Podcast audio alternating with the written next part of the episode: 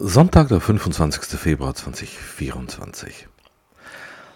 Außerdem brummte heute die erste Fliege in meinem Zimmer.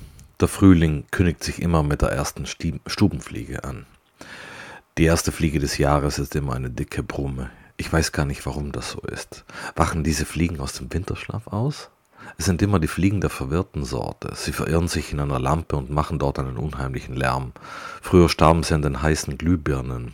Die heutigen LED-Birnen sind ja nicht mehr heiß. Die dicken Brummen lärmen jetzt ewig. Auch ist die erste Nachtigall wieder da.